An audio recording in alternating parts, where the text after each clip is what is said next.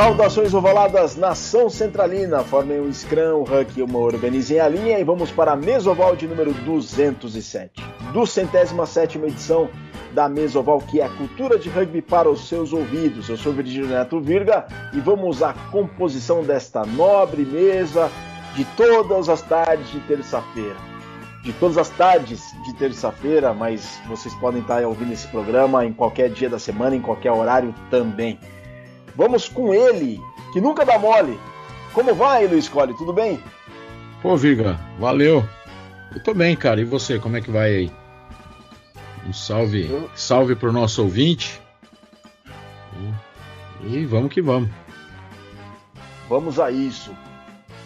Ele tem a voz da razão. Tudo bem? Como é que você está durante esta pandemia, meu caro nobre e velho amigo Márcio Chitão? Opa, Fala Virga, fala Cole, pessoal do Mesoval, é um imenso prazer estar aqui de volta. Hoje nossa mesa está repleta de primeira linha, então muita coisa promete no papo de hoje, né, Virga? E nossa mesa está deliciosa e absurdamente deliciosa, com tanta fartura de ingredientes, de mão na massa. Vai ser uma mesa que vocês sentirão, ouvintes, o cheiro do Mesoval 207 a escapar pelas, pelas saídas das caixas acústicas de onde vocês estiverem ouvindo este podcast, não é mesmo, Chitão? Opa, com certeza. O cheiro, assim, tô, tá, tá saindo aqui do, do, do meu celular, que hoje eu estou fazendo uma pequena improvisação no, o cheiro tá diferente daqui do Arizona, né? Tô gravando daqui do Arizona, mas hoje o cheiro tá muito diferente, tá um toque muito mais ogro, né, Virga? Pois é, está completamente mais ogro, você tem toda a razão. O Cole já está absurdamente fascinado também com este odor, com este cheiro, com esta. Cheiro de panceta, é... de bacon, é, cara, tá, tá demais, velho. Tá demais, tá bacana. A gente vai falar sobre rugby e vai falar sobre comida também. Fiquem curiosos, porque já já a gente apresenta o convidado, porque antes de irmos para o Mesoval 207, de fato, com o convidado desta edição, só aproveitar para vocês e pedir para vocês colaborarem com a mídia independente do Brasil. Acessem apoia.se barra central 3, apoia.se barra central 3 e colaborem com a mídia independente do Brasil. Vejam lá um valor, uma quantia que vocês podem doar regularmente, todos os meses, e colaborem com a produção independente da central3.com.br. Vários podcasts, não só sobre esportes, mas sobre política, literatura, teatro, política nacional, política internacional, automobilismo, da, dos mais diversos segmentos do, do, esporte e tem muita coisa bacana para vocês acompanharem. Então acessem apoia.se barra central 3 e façam lá a sua contribuição regular. Um agradecimento, agradecimento especial a todos os ouvintes do Mesoval, que já completou mais de 200 edições, rumo aos 5 anos de casa na Central 3, que serão completados no próximo dia 19 de janeiro de 2021, quando a Central 3, quando a Mesoval, quando o podcast Mesoval completa 5 anos de casa na Central 3. Estamos com saudades do estúdio Mané Garrincha lá na Galeria Orofino. Estamos com ah, muita mas, saudade. Mas a, gente, mas a gente tem matado bastante saudade com vários podcasts aí, né, Vigílio? Meu time de botão, é, o, o, o, da Bundesliga, tem, tem bastante podcast aí pra gente ouvir que estão todos sendo gravados. Medo e Delírio em Brasília, eu recomendo também muito esse, o Medo e Delírio em Brasília, que está muito bacana mesmo. O podcast da Trivela, Fish, tem uma. É um manancial de qualidade o pessoal da Central 3, Paulo Júnior, Leandro Yamin, Matias Pinto e grande elenco. Grande equipe, né?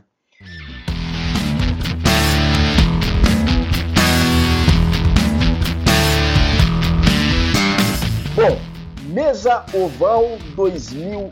Mesa Oval 2000? Não, Mesa Oval 207. 2020. É, em 2020, tem razão, em 2020, tem razão.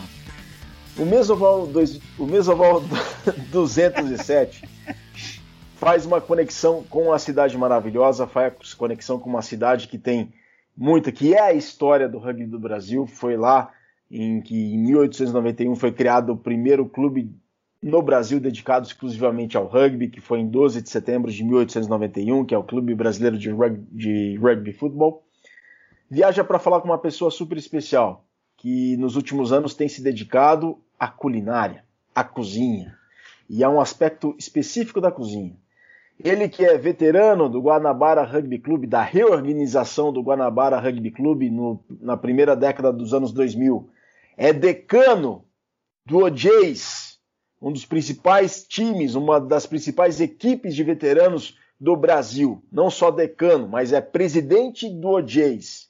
É cozinheiro, vive da cozinha, é especializado na ogrostronomia que é uma espécie de anti-gourmetização, gourmetização da cozinha. A gente tem a honra de receber aqui esta pessoa que é uma cultura de rugby personificada, que é o Guto Senra. Guto, muito obrigado por ter aceitado o convite. Mais uma vez, meu amigo, é uma honra te receber aqui nos microfones da Central 3, Mesoval 207. Boa noite, amigos. Prazer estar entre meus iguais. É muito bom saber que só tem Ford aqui, e principalmente primeira linha, tudo que é onde começa linha, o rugby. É onde começa o rugby, é onde começa o rugby. Bom, o papo já começa assim.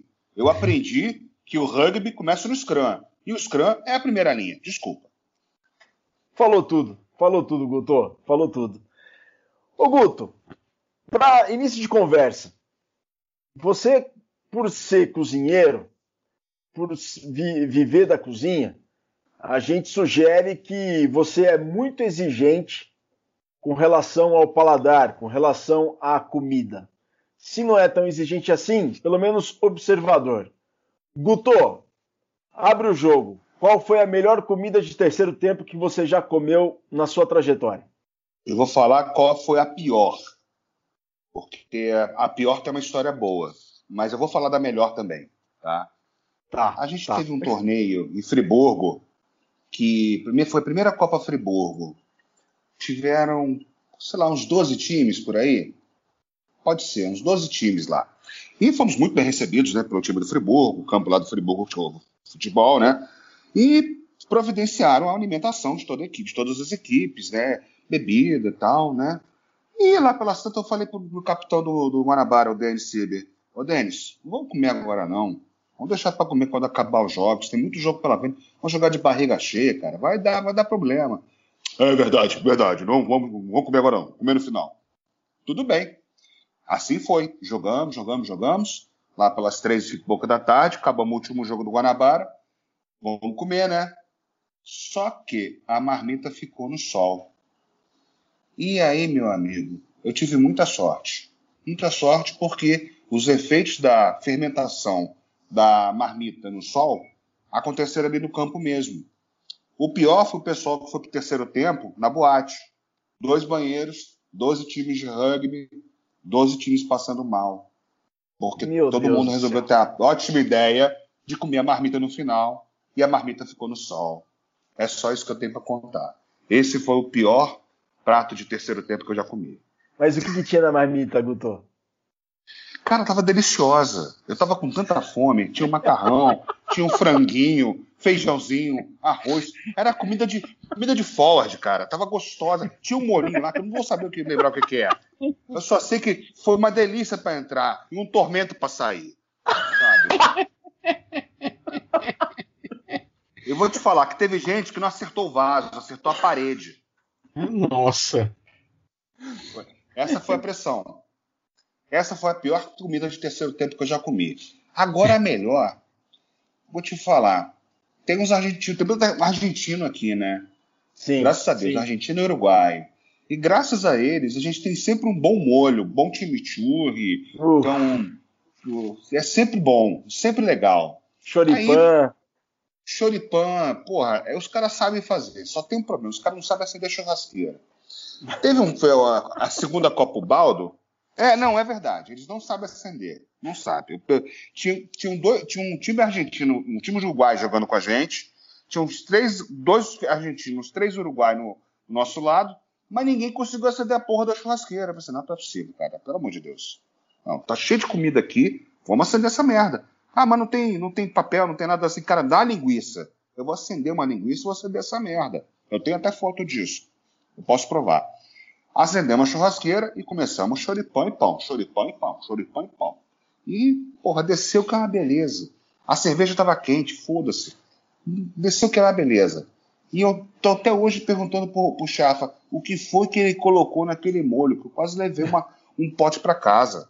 Tava delicioso, apimentado, sabe? Aí se desceu bem, desceu muito bem. Suave, cítrico, sabe? Aroma, tudo que tinha que ter um bom molho para conseguir fazer um belo choripã. Comida simples é comida boa. Eu gosto de comida. comida eu não gosto de muita, é, muitas é, viagens na, na, no preparo. A comida mais gostosa é a comida que tem menos ingrediente quando é bem preparada com carinho. Essa é a comida que eu gosto. Foi justo que aconteceu nesse terceiro tempo.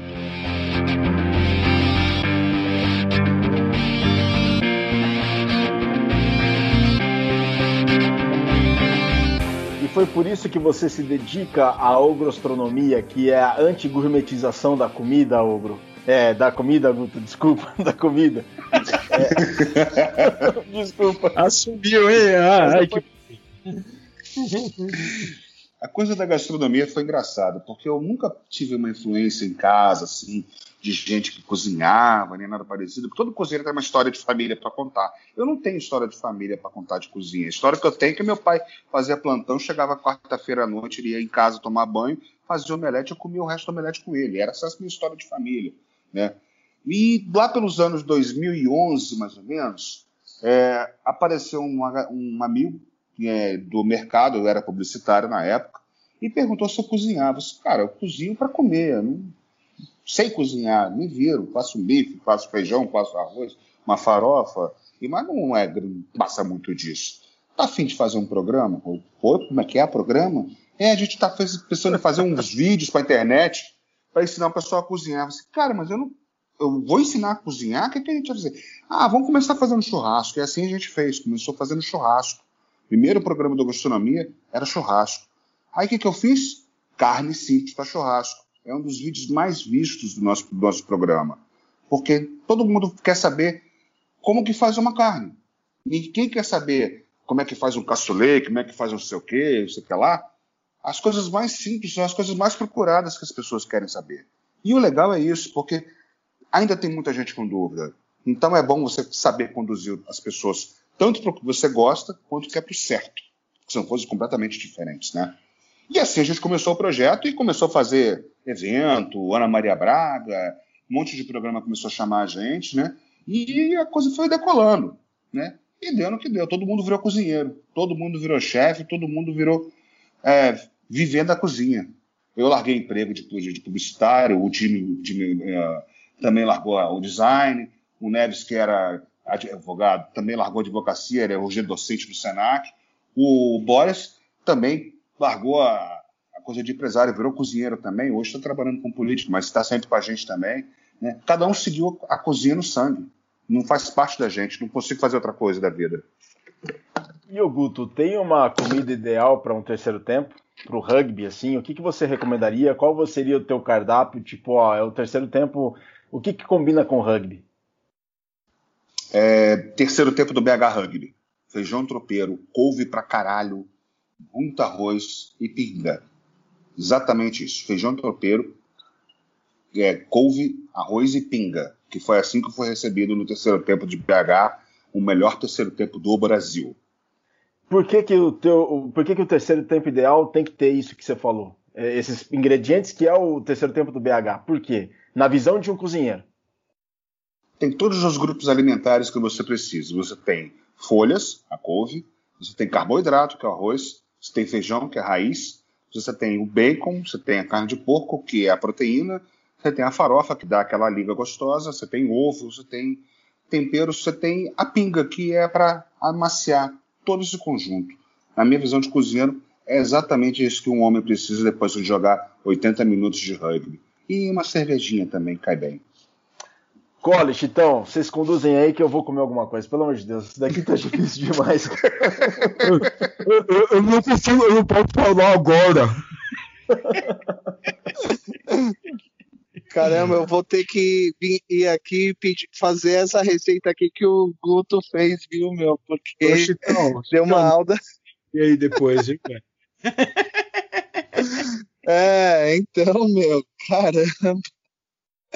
Guto, você falou que um dos melhores pratos seria esse esse prato do BH Rugby. Mas se uma partida fosse semelhante a um prato de comida, que prato seria para você uma partida de rugby? Poxa, agora você me pegou. Uma partida ah. de rugby, como é que ela seria um prato de comida? Cara, uma feijoada. Você tem todas as partes do, por do porco ali, que cada parte do porco é uma parte de um, de um integrante do teu time. Você tem o gramado, que é onde está o feijão. Você tem todos os temperos, que é a bola. E você tem o sal, que é o suor. Tu tem, acho que a feijoada ela resume bem um, uma partida de rugby. Com certeza que, que toda feijoada também tem que ter uma caipirinha, que todo final de jogo tem que ter aquele terceiro tempo. Nada melhor do que ser uma feijoada, um, um jogo de rugby. Mas que metáfora Sim. também, que coisa mais linda de ouvir essa metáfora. A feijoada é, é um jogo de Chega a ser poético, né? É poético isso. Com certeza. Cara, tá, tá, tá difícil aqui, viu, cara? A boca cheia d'água. Você sabe mas... qual é a maior coerência desse papo? No final, ah. quando a gente terminar aqui, eu vou pegar arroz e ovo para comer. Eu tô com preguiça de cozinhar. Eu já fiz a panceta no almoço. Ah, não, sobra panceta. Ah, não, vamos ser arroz e ovo. Vai ser arroz, ovo e panceta. A Ai, panceta que... que você publicou no Instagram hoje. Exatamente. É, a, panceta. a, panceta. que eu falei no começo aí.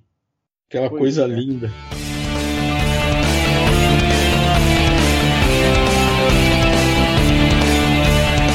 Papo tá bacana. O papo tá gastronômico, ou grostronômico, na verdade.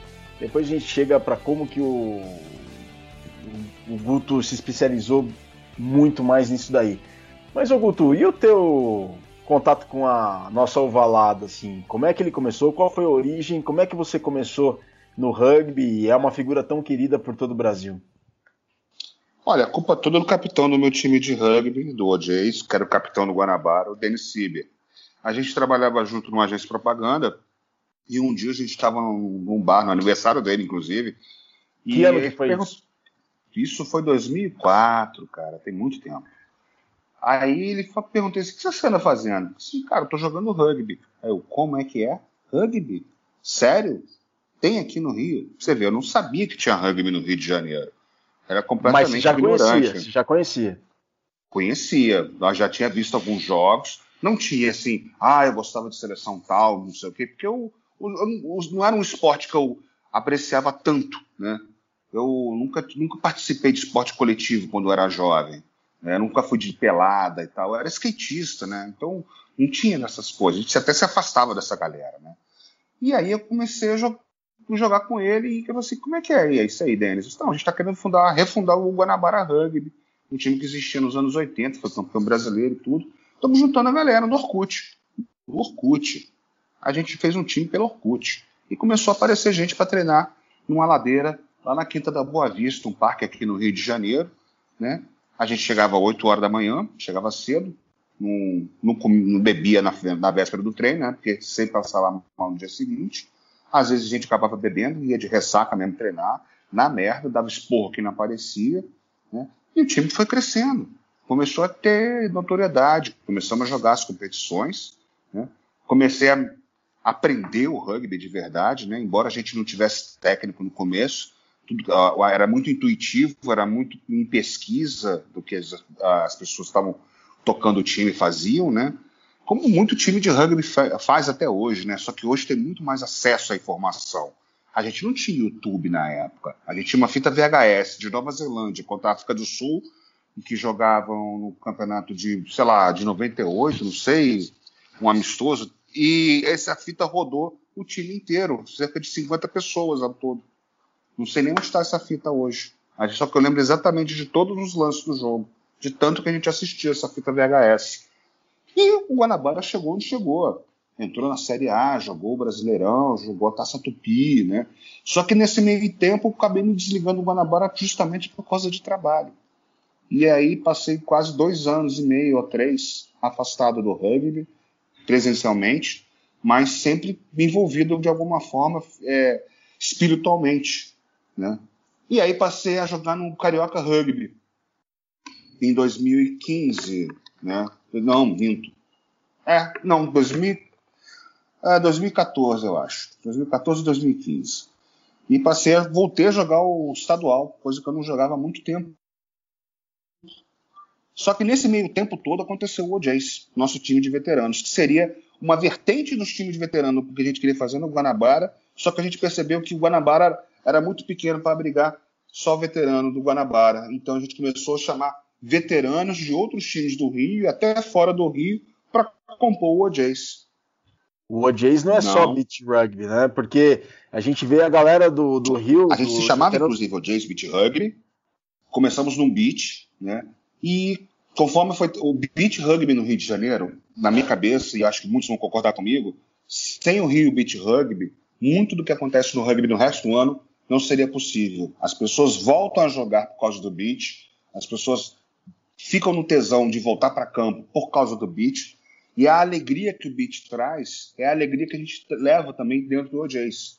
Porque se a gente não for, se não for para se divertir, não tem, não vale nada você ganhar um jogo. Você tem que se divertir. Você pode ganhar um jogo e não gostar do jogo. Você pode perder um jogo e gostar do jogo, né? Você tem que se divertir. E a premissa do Beat e do OJs era a gente se divertir. A gente já entra em campo já na galhofa, já fazendo o raca do OJs, tem a papagaiada toda, né? Um bando de barrigudo fazendo merda no campo, né? Já tem caso até que eu ouvi dizer que teve jogador que se urinou dentro de campo, mas eu não sei quem foi, tá? Não vou dizer. Mas a gente começou então a jogar também na grama. É, é aconteceu. É, e na, na grama a gente voltou pro nosso lugar. Falei, pô, cara, vamos começar. Vamos mudar isso aqui? Ô, Jace Rugby. Vamos tirar esse beat aqui, que senão parece que a gente só joga isso. E a gente começou a jogar na, na grama também. Né? O, a gente tem o Monkey, o, o Chafa, o Denis, o Greg do, do Niterói tem muita gente boa, cara, no, no OJs, né? E o OJs ele é meio mambeme. Tem jogo, a gente faz a chamada, nego vem, né? E não treina. Tá, alguns treinam nos seus times, né? Mas o treino nosso é, é a vida, né? A gente abre a cerveja e já começou o treino.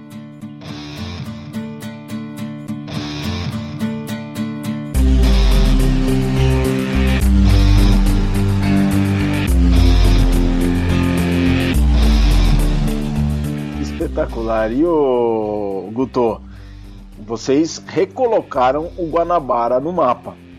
Não é, de, não é fácil refundar um clube. Tudo bem, Guanabara tem história, Campeonato Brasileiro, tem um palmarés, um dos principais do Brasil, mas refundar um clube não é tarefa fácil. E dentro dessa sua trajetória de fundar clubes ou refundar um clubes, porque o OJ é uma instituição, é um patrimônio do rugby do Brasil, tá? Entre parênteses aqui, mas é e é, e não há como negar isso. O OJ é um patrimônio do rugby do Brasil. E o Guanabara foi refundado por vocês. Quais foram os grandes desafios de reunir o pessoal do Rio em torno de um clube que fez muita história no passado, mas num momento em que o rugby do Rio de Janeiro precisava daquele gás que vocês começaram a dar, a, o rugby da cidade do Rio de Janeiro precisava daquele gás que vocês começaram a dar lá no, em meados da década de 2000. Porque eu joguei contra vocês no campo da Light em 2006, em abril de 2006, e vocês estavam nesse processo de refundação. Né? E era um trabalho muito bacana. Mas quais foram os principais desafios que vocês encontraram dentro dessa refundação e dentro de juntar essa galera do OJs? Né? Porque, tudo bem, você já teve um histórico aí, mas os principais desafios dessa refundação de um clube? Olha, a, o maior desafio mesmo era a gente ter referência, né? A gente quer jogar um esporte que a gente não tem referência no Brasil, né? A referência ainda era distante para a gente, fisicamente falando. O acesso à informação não era tão grande. Então a gente foi meio que tateando as regras, tateando as posições, tateando a própria cultura do rugby, né? E quando a gente começou a competir, os times também ajudaram e alguns até atrapalharam a gente crescer. Vou dizer por que, que ajudaram, por que, que atrapalharam. Ajudaram porque mostraram como que as coisas funcionam, como é que um time se comporta, como é que um time ataca, estratégia, toda essa coisa da tática. Atrapalha porque eu tive que ouvir muitas vezes qual a necessidade de ter um outro time de rugby no Rio de Janeiro. Seria mais fácil se os jogadores do Guanabara fossem para outros times para ajudar os times que já existem. Quando ninguém percebeu que era justamente para ter mais um time, para ter mais jogos, mais oportunidades. E a gente queria. O rugby e qualquer competição, qualquer esporte só existe porque tem um adversário. Então, se eu tiver só três adversários, para onde a gente vai? Né? E essa foi uma barreira que a gente teve que sentir no Guanabara. A gente era muito jovem, muito imaturo também. A gente teve que amadurecer meio que na marra. Tomamos muita porrada. Passamos uns três, quatro anos tomando porrada. Como todo time toma. Só que a gente aprendeu a bater também. E a gente aprendeu que no mesmo lugar que sangra daqui, sangra e dói do outro lado também. Só que isso não se fez sozinho. Eu sou um coadjuvante dessa história. É um conjunto de pessoas que trabalhou para o Guanabara crescer. E eu posso dizer que o cara que fez o Guanabara virar o que é o Guanabara é um cara que não está mais entre nós, que é o Luiz Vega, meu último técnico. Meu último técnico, não, meu primeiro técnico, na verdade, de verdade. Né? Ele deu toda a marra, deu toda a força, o sangue no olho que o Guanabara tinha, tem e ainda vai ter mais, sabe? Onde quer que ele esteja. E esses foram os desafios. Tanto, tem muita coisa boa que a gente tirou do começo da criação do Guanabara, tem muita coisa ruim. Mas isso é uma coisa inerente da, muito mais do tempo que a gente começou a acontecer isso. Um time de rugby que quer começar a jogar agora tem muito mais ferramentas, talvez vai ter muito mais apoio do que a gente teve, né? Dentro de campo e fora de campo também.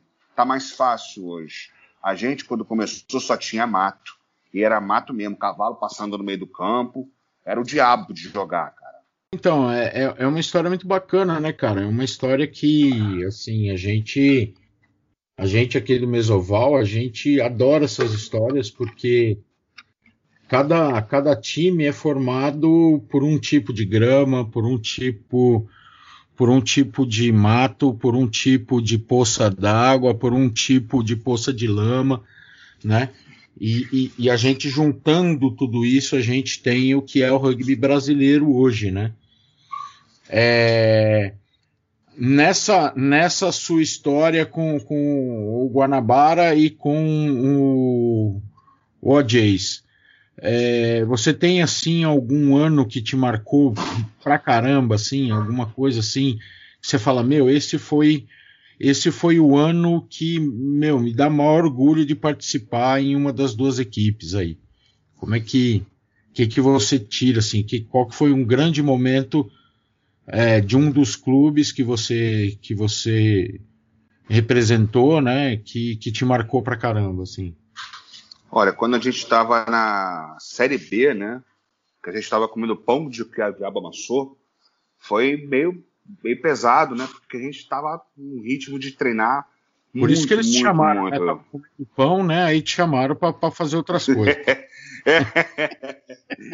é, foi uma coisa. Teve uma época que o.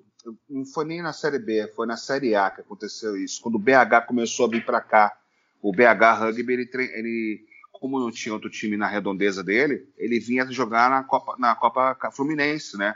Como um time local. E isso foi, foi uma época legal, porque a cultura do mineiro é uma cultura muito boa, né? E estava precisando disso um pouco no, no, dia a dia dos rugbyers do cariocas, né?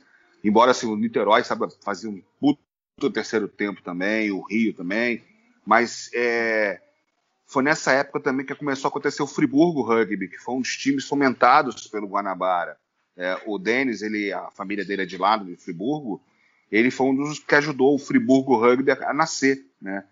E aí começou a ter outros times aparecendo. Foi, essa época foi, eu acho que foi a mais legal. Foi quando a gente viu o trabalho da gente de ser mais um time, virar dois, virar três, virar até mais quatro times acontecendo eu vejo a minha cidade natal, Volta Redonda, o Patriotas Rugby, virar Volta Redonda Rugby. Isso me deu um puta do orgulho, sabe? Saber que a minha cidade natal tinha rugby. Isso acho que foi essa época mais legal. Assim, tem vários momentos dessa. Tem, são tempos diferentes, mas essa época foi mais legal. Ver times nascendo, times para a gente conseguir jogar junto. E saber que eles tinham o nosso apoio. É, é, eu acho que, que um dos segredos do, do rugby no Brasil, é, principalmente nesses, é, vamos dizer assim, é, a gente tirar da, das capitais, né? É a gente começar a usar os times da capital para fomentar outros outros times, né? Eu acho que isso é, é, é, muito é muito gratificante a gente olhar times, né? Fazer isso, né? Tem essa história de vocês aí, tem história lá lá em Minas Gerais agora também, né? Também tem bastante disso. A gente vê na Bahia acontecer isso também. Então é muito é muito legal assim quando uma, uma equipe fomenta o surgimento de outras, né? Isso tem até lá, lá, em, lá no, no, norte do Brasil também tem isso, né? Quando uma equipe fomenta a outra, fomenta a formação de um adversário. Isso que é legal, né? É isso que é legal. É, você descentraliza o rugby da capital e começa a ir para o interior, e a gente percebe que no interior é mais fácil formar um time que na capital. É uma coisa que acontecia naquela época. É, era mais fácil juntar 15 cabeças para jogar um, um, final de semana do que juntar 10 na capital para treinar. Que dirá para jogar, né?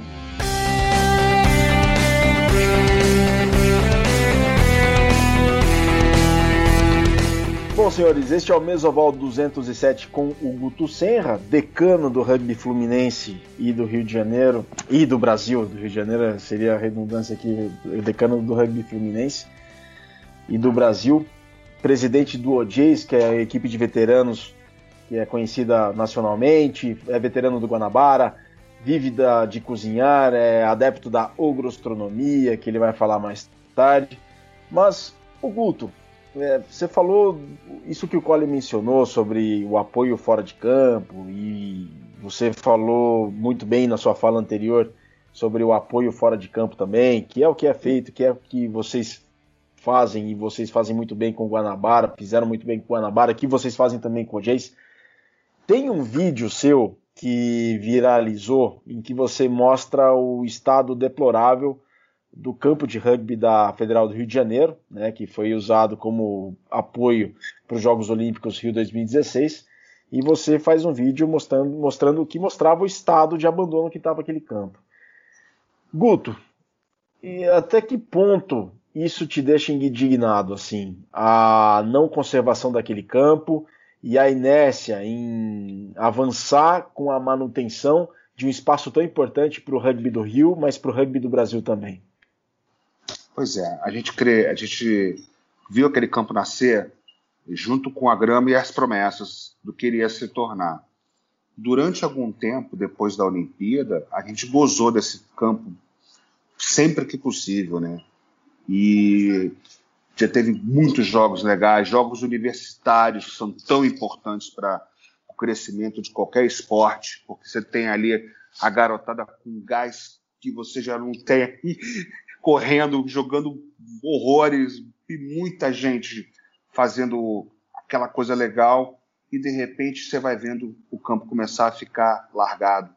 Por várias razões que não vale a pena nem discutir aqui, que isso eu acho que já foi discutido outras vezes, mas é, curiosamente, depois que eu gravei esse vídeo, no instante seguinte que eu tinha acabado de gravar, desliguei o celular para continuar a capina, que a gente estava fazendo capinado, a capina lá, chegou um pessoal da universidade perguntando o que, que a gente estava fazendo ali. Aí assim, a gente está fazendo aqui o que vocês não estão fazendo, tentando botar esse campo de novo para funcionar. Ah, mas vocês não podem fazer isso e tal. Tá, então como é que a gente pode fazer? Porque a gente está querendo resolver. Porque se deixar na mão de vocês, vocês não vão fazer nada. E aí? E não, e não fizeram nada. E não fizeram nada. Teve grupinho de WhatsApp, teve um monte de coisa. A gente conseguiu engenheiro ambiental de graça, a gente conseguiu gente para poder trabalhar, um monte de coisas, só que estava sempre tendo a dificuldade da reitoria da universidade. Né?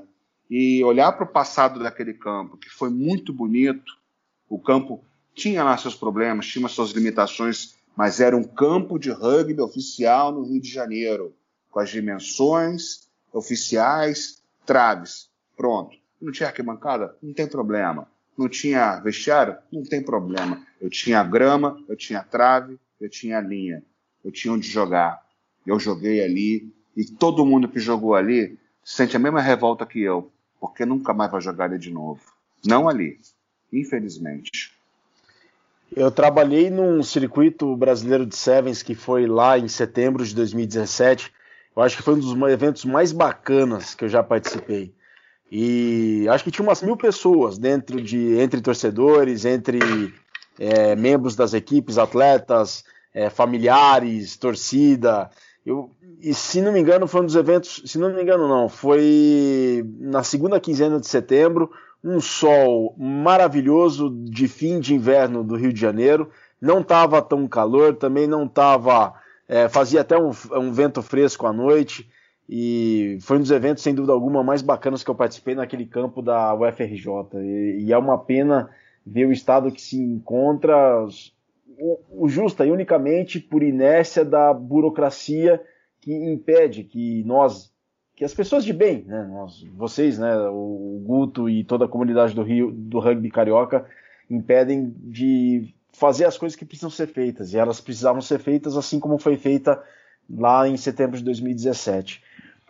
O Guto, o, o Cole abriu o microfone, peraí. É, eu queria, eu queria fazer só uma menção que quem quiser ouvir a história sobre esse torneio pela ótica do Virga, acesse lá o programa 201, que tem lá a historinha sobre, sobre esse torneio. É verdade, é verdade.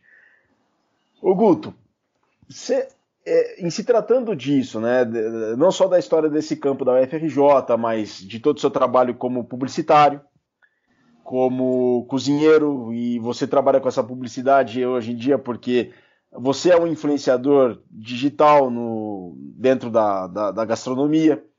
E com OJs, com Guanabara. Guto, o que, que é a cultura de rugby para você?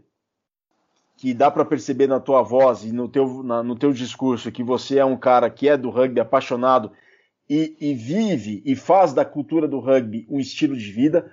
O que, que, essa, o que, que é para você essa cultura de rugby e o quão importante e em que sentido a cultura de rugby pode contribuir para o crescimento do rugby do Brasil? Bom, o rugby como um esporte ele tem que conectar as pessoas.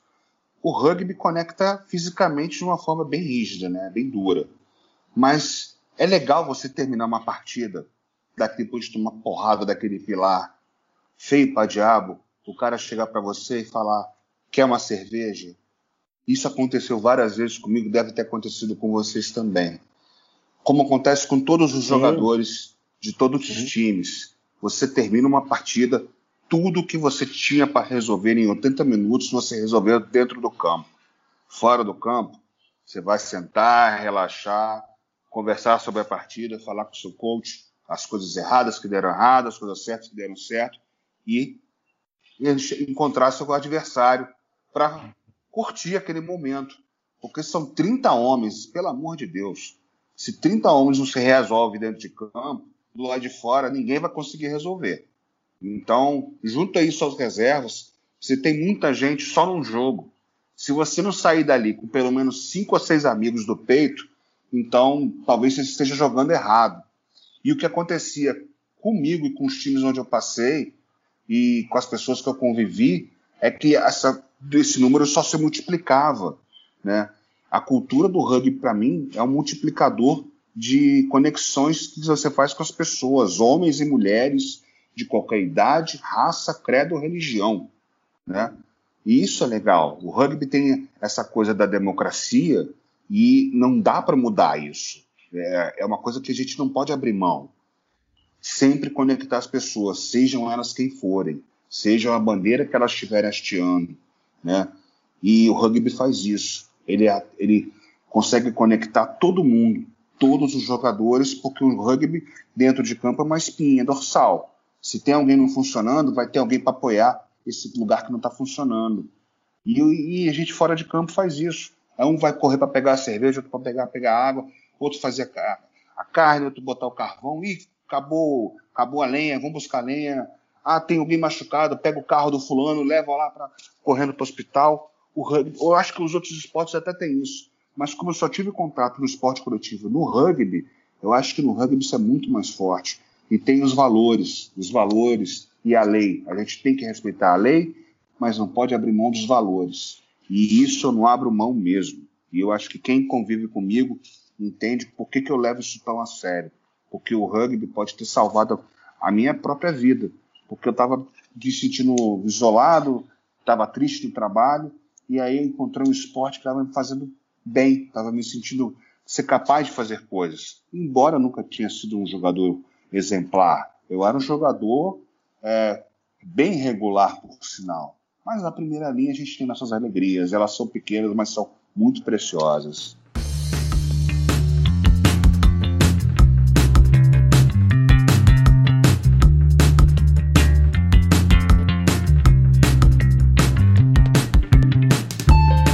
Até, inclusive, é, é, tatuagem no teu braço direito, né, Guto? Minha primeira tatuagem. E é talvez eu não consigo pensar em outra coisa para colocar que não seja uma coisa que faça referência ao rugby. Eu só não coloquei o nome OJs porque eu queria que a imagem da caveira quebrada, que é a imagem do OJs, né, que são os veteranos, os velhos quebrados, barrigudo, ficasse bem gravada, né? O Chitão abriu o microfone. Opa. Bom, a gente falando aqui de primeira linha, o Júlio Muralha deixou uma perguntinha aqui para mim, mandando um abraço para você, Guto. Ele está perguntando para aí para você. O que é uma primeira linha raiz? O que seria uma primeira linha raiz para você? Olha, se o cara não tiver mais de três dígitos na balança, cara, já começa errado. Eu não consigo entender uma primeira linha que, que tem 90, 80. Não, não, como assim? Você é pilar? Não, você é asa, né? O papo começa assim, porque o cara tem que ser pesado na primeira linha. Uma questão então, então aqui, jogo. aqui estamos, então aqui todos somos raízes. É, é isso aí. Graças, graças a Deus. Hoje eu tô pesando assim 135, mas quando eu jogava, eu tava lá no começo, eu tava com 112, 120 e não queria sair disso não. Você mede é. quanto? Eu tenho 1,76. Eu sou bem socadinho, bem baixinho. Uhum. Tá. E jogo ah, de pilar fechado. Então, é, eu parei de jogar com seu peso agora.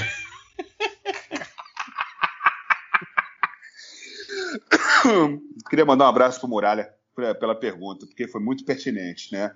O jogador de primeira linha tem que ter três dígitos. Começa por aí. Agora, quanto aos hábitos do jogador, dá para ser um jogador que não seja tão, é, vamos falar assim, é, uma pessoa adversa ao exercício, né? E a gente tem que fazer exercício principalmente de perna, agachar para pegar o cigarro cair no chão, ou pegar a cerveja, levantar, né? É um bom exercício, né? Porque com certeza, com certeza. se engana quem tem, se engana quem acha que o jogador o jogador da primeira linha não faz força. A gente faz muita mais força com a perna, não com o braço, né? Todo é, é tudo uma alavanca, né? Quando o jogador que está começando na primeira linha entende que a força dele está da cintura para baixo, ele começa a entender como é que funciona a função dele. Sim, sem contar que tem que ter uma bloqueadora boa, né? Porque quando não acha um abridor de garrafa, justamente a gente tem que abrir com a boca, né? Ah, eu, eu uso a mesa, Chitão. Eu uso a mesa. Ah, que, ah eu gosto de abrir com, com os dentes. Eu, eu, gosto de usar meus dentes para comer. Eu sou, do, sou, eu sou da, da, da, turma de abrir com a mesa. Quando não usa outra garrafa para abrir, né? Tem uma sede que você pega uma garrafa contra outra e abre as duas ao mesmo tempo. E Guto, vocês organizam anualmente um, um beat que é super tradicional, né? Conta mais da história de como é que surgiu esse beat também, o envolvimento do OJs, a importância do OJs para esse beat que é referência no Brasil, que todo, todo mês de janeiro é, o Brasil todo quer participar. Como é que surgiu isso? Tudo bem, que é iniciativa de. Existem também outras pessoas, outros clubes que eh, fazem essa iniciativa né, do, do Beach Rugby do Rio de Janeiro em janeiro, obviamente, né, mas o OJs tem um papel muito importante dentro dessa criação e desta, e, e desta ambientação da cultura de rugby que você tanto preconiza e os OJs tanto levam a sério. É, o, lá no, bem no passado, o Rio Rugby começou, uh, fez o primeiro torneio com os times locais, né? Tinha até time que não existia, que foi criado para o beach, né? Para a gente completar a grade né, de, jo de jogos, né? O OJs até nem existia na época do prime dos primeiros beats. A gente começou a jogar beat, se eu não me engano, foi 2011. Eu posso resgatar essa memória aqui. Mas é, o Rio Rugby foi o, o, grande responsável desde o começo de organizar o Beach Rugby. E o que levou eles a fazer o beach foi uma maneira de popularizar o próprio esporte na cidade. E é, a gente tem uma vitrine maravilhosa que é a praia do Rio de Janeiro. Qualquer praia, a Copacabana, Ipanema, até na Barra mesmo, serve uma boa vitrine para jogar e para quem vai assistir, né? Aí o Odis começou a jogar no beach. Começou a aparecer aquele time de veterano, todo mundo conhecia as caras e as barrigas de cada um, e a gente começava o terceiro tempo antes do primeiro jogo começar. E isso levou o pessoal a pensar assim: vocês estão de brincadeira, né? Sim, sim, a gente está de brincadeira. A gente vê aqui para se divertir. Mas quando o jogo começa, ah, meu irmão, é difícil parar um cara com a bola que com a camisa do OJs. O cara é pesado, o cara tá anestesiado de cerveja, o cara tá com sangue no olho, ele quer que acabe logo aquela porra para voltar para a sombra, para voltar a tomar cerveja, né? E a gente leva isso muito a sério. E a gente é amigo de todo mundo também, né? Cada OJs tem o um pezinho num time, tem um pé no Niterói, tem um pé no Friburgo, tem um pé no Rio, tem um pé na Jaguatiricas feminino, tem um pé. O pessoal acaba se reunindo em volta da barraca do OJs, que é onde está a alegria, está a diversão, está a música, está a galhofa, né? E a gente acaba contagiando as pessoas com isso. Nem era a nossa intenção. A nossa intenção era só ir lá, tomar uma cervejinha, reencontrar os amigos que a gente não vê há muito tempo, jogar, voltar para a cervejinha, curtir um dia de sol, praia, rugby, que é a melhor coisa do mundo. Que coisa bacana. Que cenário essencial, que cenário ideal e é essencial isso para o rugby do Brasil. Tendo em conta tudo isso que você tem falado, Guto, como é que você vê o rugby do Brasil hoje em dia, em nível de clubes, na... esse olhar crítico e esse olhar aguçado que você tem de administrador, de publicitário, como é que você vê o rugby do Brasil hoje? Eu, eu tenho aquela resistência com a coisa de, da centralidade do, da, do rugby está no eixo São Paulo e, e Sul. Né? A pandemia veio aí para dar a porrada que faltava para ver quem vai sobreviver. Porque o, o rugby, de um modo geral, no Brasil, estava precisando de um gás. E foi justamente o contrário que aconteceu. Os times não estão treinando, os times não estão se encontrando, nem até time que está treinando virtualmente, né? Graças a Deus estão mantendo a conexão com as pessoas, né? mas a gente está precisando de união mais do que nunca, quando for possível se jogar, estar tá presente com outra equipe, estar tá presente com jogadores da sua equipe, seja da onde for, e conectar mais os estados uns aos outros, né?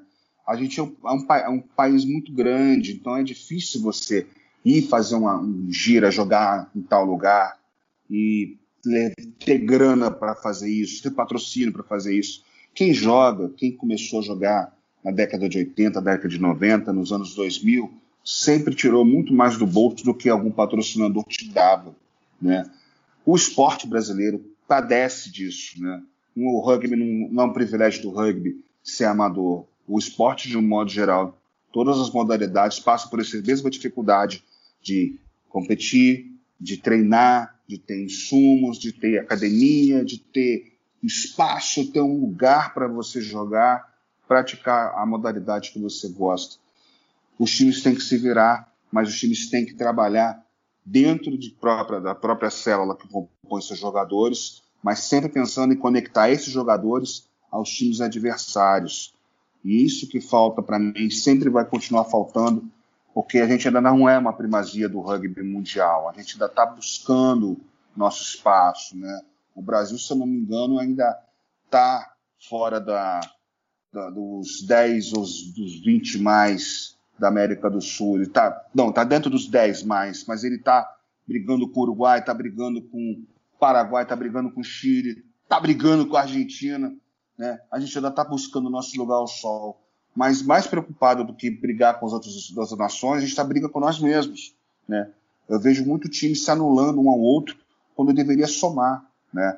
A gente, até uns dois anos atrás, a gente fazia treino de treino, clínica de Scrum em quatro times diferentes. Né?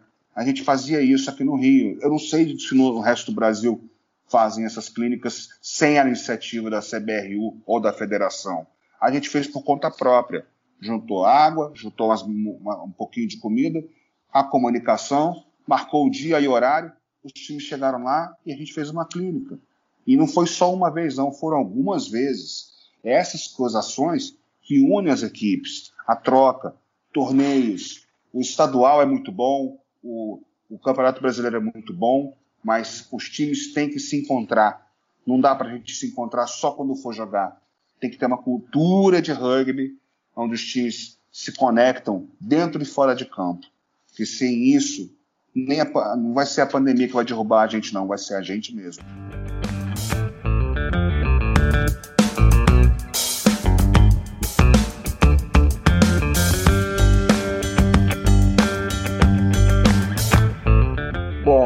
Na reta final do Mesoval 207 e temos espaço para algumas perguntas mais. Chitão, tá um pouco quieto aí, meu velho.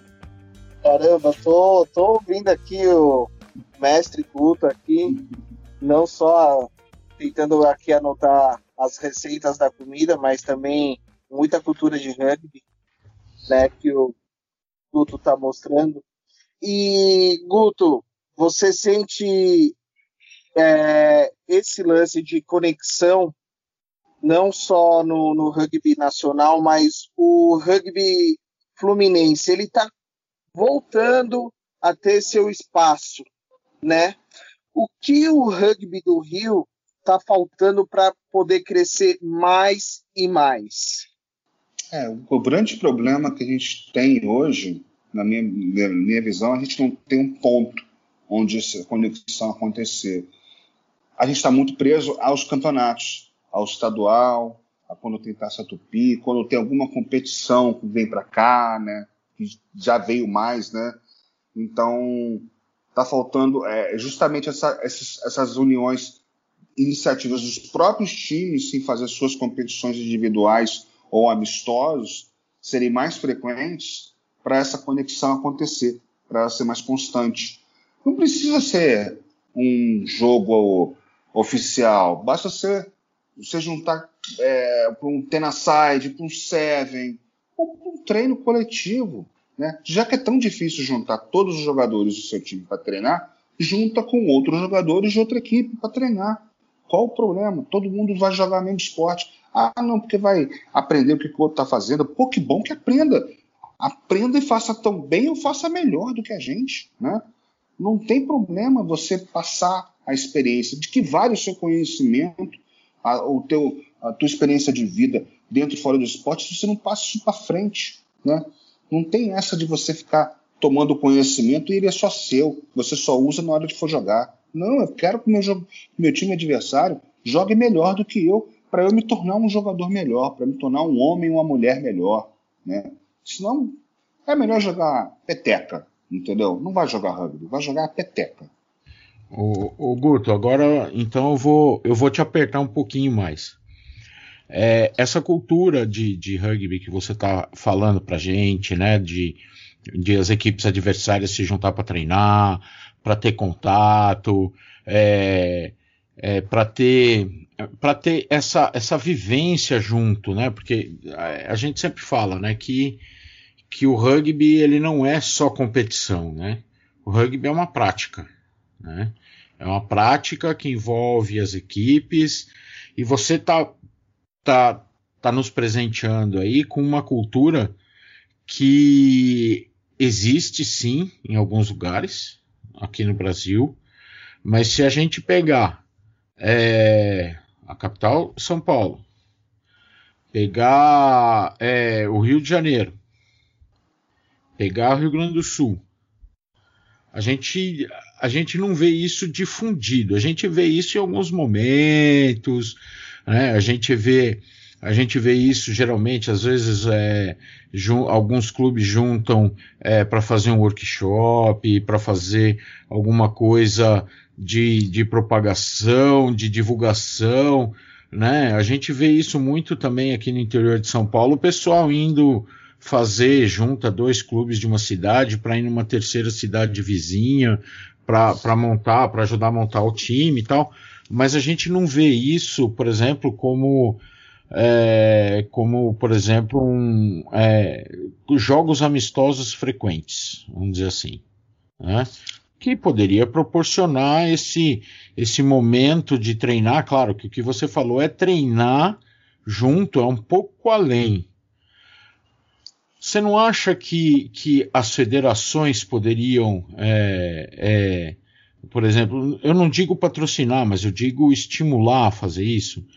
E outra, é, é num, num, país que a gente vê é, a, a confederação mais preocupada com o, o alto, alto rendimento, a seleção, levar a seleção é, para a Copa do Mundo, como estava até um tempo atrás, né? Tanto que veio o Jean-Luc, ele mudou um pouquinho isso, né? E mas você não acha que, que os clubes deveriam ter, ter mais isso, é, ter pessoas que estimulassem isso nos clubes? Pois é, você falou uma coisa importante da federação, a federação estimular isso a confederação também participar disso. A gente cria muita expectativa nas organizações, quando são organizações compostas pelos mesmos homens que compõem equipes e compõem estados com equipes. Uhum. A gente tem que parar de ficar esperando a solução vir de cima. Tem que começar a fomentar isso de baixo. Se o time não tiver a iniciativa de fazer acontecer essas organizações, de conexão com os outros times e é, amistosos ou treinos, no federação nenhuma vai fazer isso. Pode até tentar, mas o time tem que ter boa vontade e interesse em fazer, porque senão a federação vai mandar o comunicado, vai falar com todo mundo, com os coaches, com os, com os presidentes de cada equipe, presidente de cada equipe e os coaches vão falar, ó, oh, tem isso para fazer, o que, que vocês acham? Vamos fazer, vamos fazer. Aí o time, ah, não, vamos treinar tal, vamos fazer terceiro tempo só entre a gente tal. Tem que ter uma iniciativa dos times querer fazer isso. Porque senão, não adianta a confederação mudar a cabeça dela, nem a federação mover uma montanha para acontecer a reunião dos times, que não vai acontecer. A solução tem que partir de cada jogador, dentro de cada equipe, do seu grupo, seus forwards, seus backs, se juntarem. Ah, vamos fazer isso? Vamos lá assistir o treino do fulano? Vamos lá assistir o jogo do ciclano? Tem isso também. Vamos apoiar nosso feminino, vamos levar numa escola para a gente fazer um treino lá com o pessoal na educação física, combinar isso. É, assim, os caminhos não são tão difíceis assim. A, as soluções não são tão inexoráveis. Tem jeito para fazer. Eu digo isso porque eu já vi isso acontecendo, eu já participei disso. Qual a dificuldade dos times fazerem isso? É falta de interesse. Se não tiver interesse, não vai acontecer. Federação querendo, confederação não querendo. Não vai acontecer. E o Guto, para fechar, para a gente partir para o encerramento, qual que seria o cenário ideal para você sobre o rugby do Brasil? Como é que você gostaria de ver o rugby do Brasil? Para fechar. Eu queria que tivesse um campo de rugby oficial em cada estado pelo menos em cada estado, ter um campo oficial. E neste campo oficial, cada equipe de cada cidade, cada município ter à sua disposição a possibilidade de treinar num campo oficial. Não é tão difícil isso. A gente tem tanto campo de futebol aí, bonito, arrumadinho, com patrocínio, até com iniciativa é, estadual, municipal acontecendo. Por que, que no rugby é tão difícil fazer isso? Porque é um esporte selecionado? Talvez se a gente conseguisse ter esse incentivo, tanto do Estado quanto da iniciativa privada, ter um campo físico onde possam ser feitas as competições e até treinos, talvez a gente conseguisse chegar a algum lugar.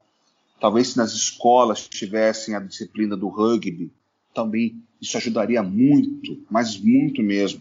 Se cada professor de educação física apresentar o rugby em algum momento da, do ano escolar e esse se tornar uma constante, acho que pode mudar bastante, hein? Olha, Guto, não tenho dúvidas que pode e como mudaria bastante mesmo. Pessoal, tudo que é bom dura muito e o Mesoval já passou aqui do tempo, já extrapolamos e muito bacana essa aula de rugby que o Guto nos explicou aqui, compartilhou a opinião dele, a crítica sobre como ele vê o rugby do Brasil hoje e o cenário como ele é, quer o rugby do Brasil no futuro, como ele vê o rugby do Brasil no momento ideal, no futuro, num cenário ideal no futuro. É muita cultura de rugby aqui nos microfones da Central 3. Bom, antes do encerramento, eu quero só mandar um abraço especialíssimo para a galera do Santé Rugby, que é o pessoal do Wheelchair Rugby do Rio de Janeiro, um dos clubes mais tradicionais do rugby em cadeira de rodas do Brasil. Eles escutaram o Mesoval 205, que foi com Rafa Gouveia, antigo treinador da seleção brasileira de Wheelchair Rugby durante os Jogos Paralímpicos Rio 2016. Um abração para o Juliano Tagliati, também lá de Juiz de Fora, que mandou uma mensagem muito bacana, muito bacana para gente. O Vitor Silveri, lá de Garça, também mandou um abraço. O Jairo Rodrigues, o Peru, mandou um, grande abraço para nós também. O Juninho Felize, que hoje está morando lá em Santos, ele que é do rugby de São Carlos, do interior de São Paulo, mas hoje mora em Santos, né? Trabalha com navegação e mora na, no litoral de São Paulo. E um abraço especial para o Fer Suriano, que mora lá em Tokushima, no Japão. Ele que é filho dos meus amigos pessoais, o Manequim e a Dani. O Manequim e a Dani moram no Japão há muitos, há mais de 10 anos. E o Fer Suriano faz parte da equipe juvenil, né, da equipe do, da escola secundária, onde ele estuda lá no Japão. Joga de segunda linha, o garoto tem 16 anos e quase 2 metros Olha só que os tupis vão ficar de olho em você, viu, Fer? Então segue bem na tua trajetória do rugby japonês aí.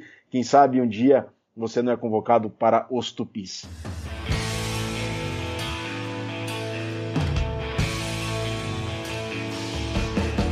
Titão, as considerações finais, meu amigo, por gentileza.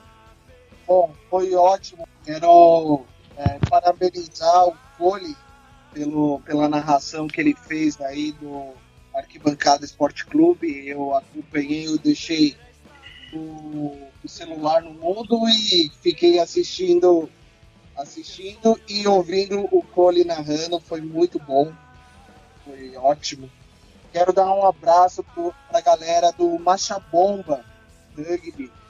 É, eles me ajudaram muito na hora que eu estava lá no Rio, né, durante as Olimpíadas o pessoal me assessorou muito lá, foi muito legal. Quero mandar um abraço para eles. E também quero mandar um abraço para o pessoal do Ronins Quad Rugby. Esse time, ele acho que ele acabou de subir para a primeira divisão do, do brasileiro. Eles treinam lá no Serete. Tem uma quadra lá no Serete é, própria para eles treinarem o quad rugby. Né? Exatamente, ali do, la do lado do campo, do lado da Arena Paulista, o Aleta Miguchi da seleção brasileira treina com o Ronins, é verdade, muito bem lembrado, Titão. Isso, e tanto que o Tatuapé Rugby ajudou o pessoal né, do Quad Rugby para conseguir o, o piso ideal para eles poderem treinar lá. Né? Então, quem sabe futuramente pode ter jogo de Quad Rugby lá no Serete também. E Guto, sem palavras, muito legal aí hoje o seu programa. Vamos trocar um pouco de receita. Quando você vir aqui em Sampa, por favor, colhe aqui no Arizona que a cozinha aqui está de portas abertas para você. Muito obrigado.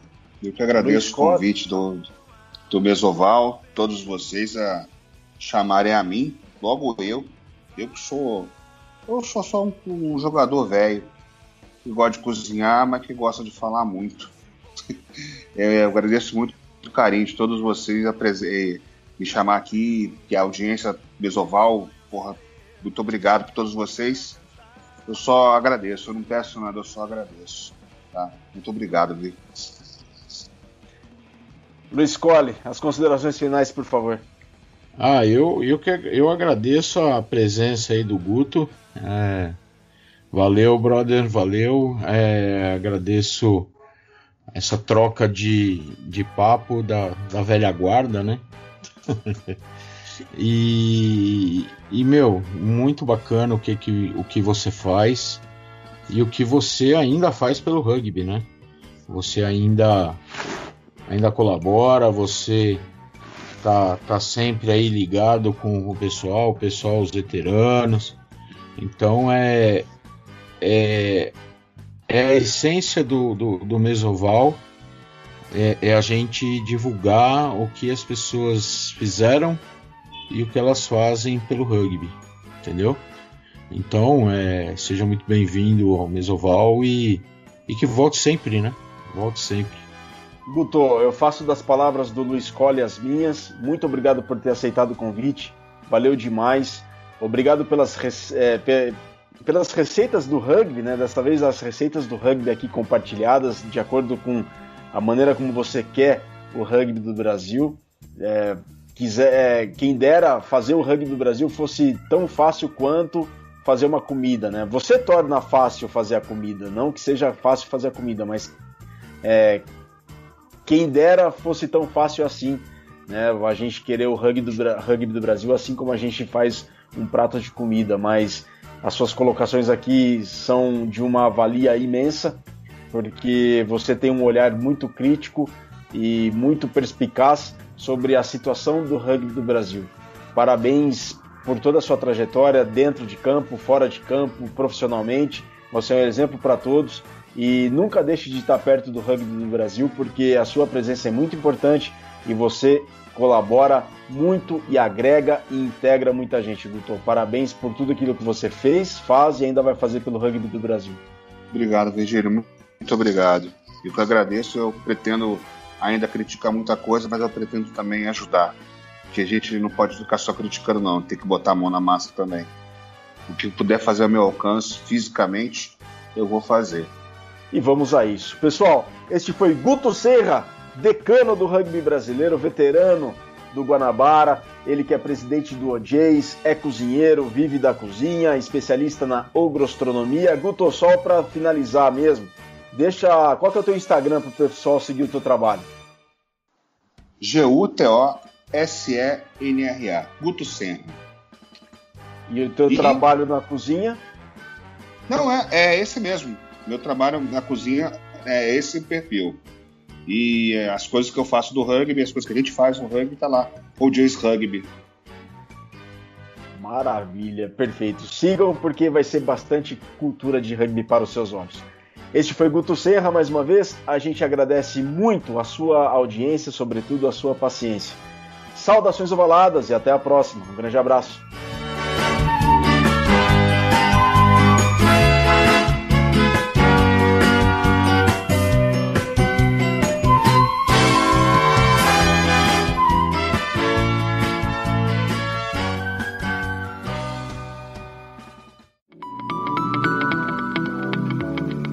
Esse programa que você acabou de ouvir tem a produção da Scrum Prod.